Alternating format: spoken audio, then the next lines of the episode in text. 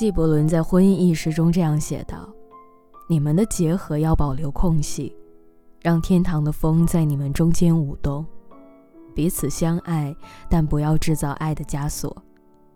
在你们灵魂的两岸之间，让爱成为涌动的海洋。”其实两个人在一起最好的状态就是信任而且自由，只有对彼此有着沉厚的信任，这段感情才能够长久且稳固的走下去。所以啊，不要把秒回当做判断一个人是否在乎你的标准，也不要用秒回来获取所谓的安全感。其实真正的安全感从来都是自己给的。前两天我在后台收到一位姑娘的留言，她说男朋友不秒回消息，是不是就证明他不够爱自己啊？我当时问她，你男朋友是一直都不回你消息，还是他只是在忙的时候不回呢？她直接回答说，之前男朋友消息都是秒回的，但是最近一个月他接了一个新项目，所以每一次发微信都会隔很久才会回复。只有等他吃饭或者下班的时候，才会主动找自己道歉解释一下。其实我从女孩的描述中可以看出来，这个男生是在乎她的。虽然工作很忙，不能够做到秒回，但是一有空就立刻找他，还会主动的道歉和解释。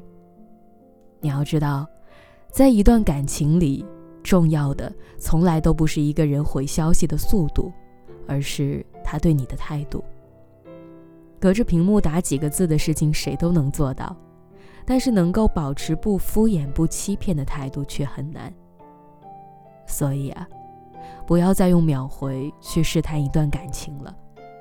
你真正要看的是这个人为你做了什么，而不是说了什么。其实朋友之间也是这样的，闲的时候彻夜长聊，忙的时候互不打扰，这就是最舒服的关系。能够做到有时间就回复，就已经是一个忙碌的成年人最大的温柔了。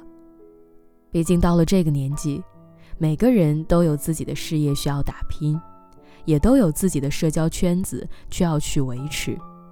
没有谁能够一天到晚盯着手机去秒回消息。周国平曾在《人和永恒》一书当中写道：“一切交往都有不可超越的最后界限。”这界限是不清楚的，然而又是确定的。一切麻烦和冲突都起源于无意中突破了这个界限。其实这句话的意思就是，人与人之间的交往要有边界感，一旦越过了这条界限，那再好的关系都会变淡的。而界限感本身并不意味着冷漠和疏远。他是在向对方释放一种讯号，告诉对方你的底线在哪里。其实不秒回消息也是建立边界感的一种方式，是在告诉对方某个时间段你很忙，他需要做好不被秒回的心理准备。所谓亲而有见，密而有疏，和而不同，美美与共，便是如此。真正好的关系都是自带边界感的。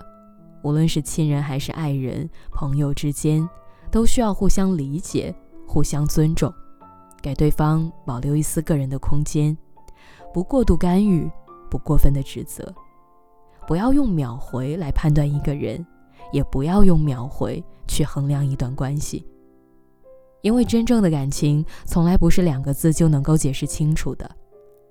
村上春树也曾经说过：“你要记住，大雨中为你撑伞的人。”黑暗中默默抱紧你的人，逗你笑的人，坐车来看望你的人，陪你哭过的人，还有总是以你为重的人。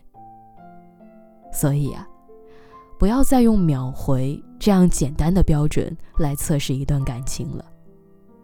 你真正需要记住的是那些用真心去待你的人，用实际行动去爱你的人。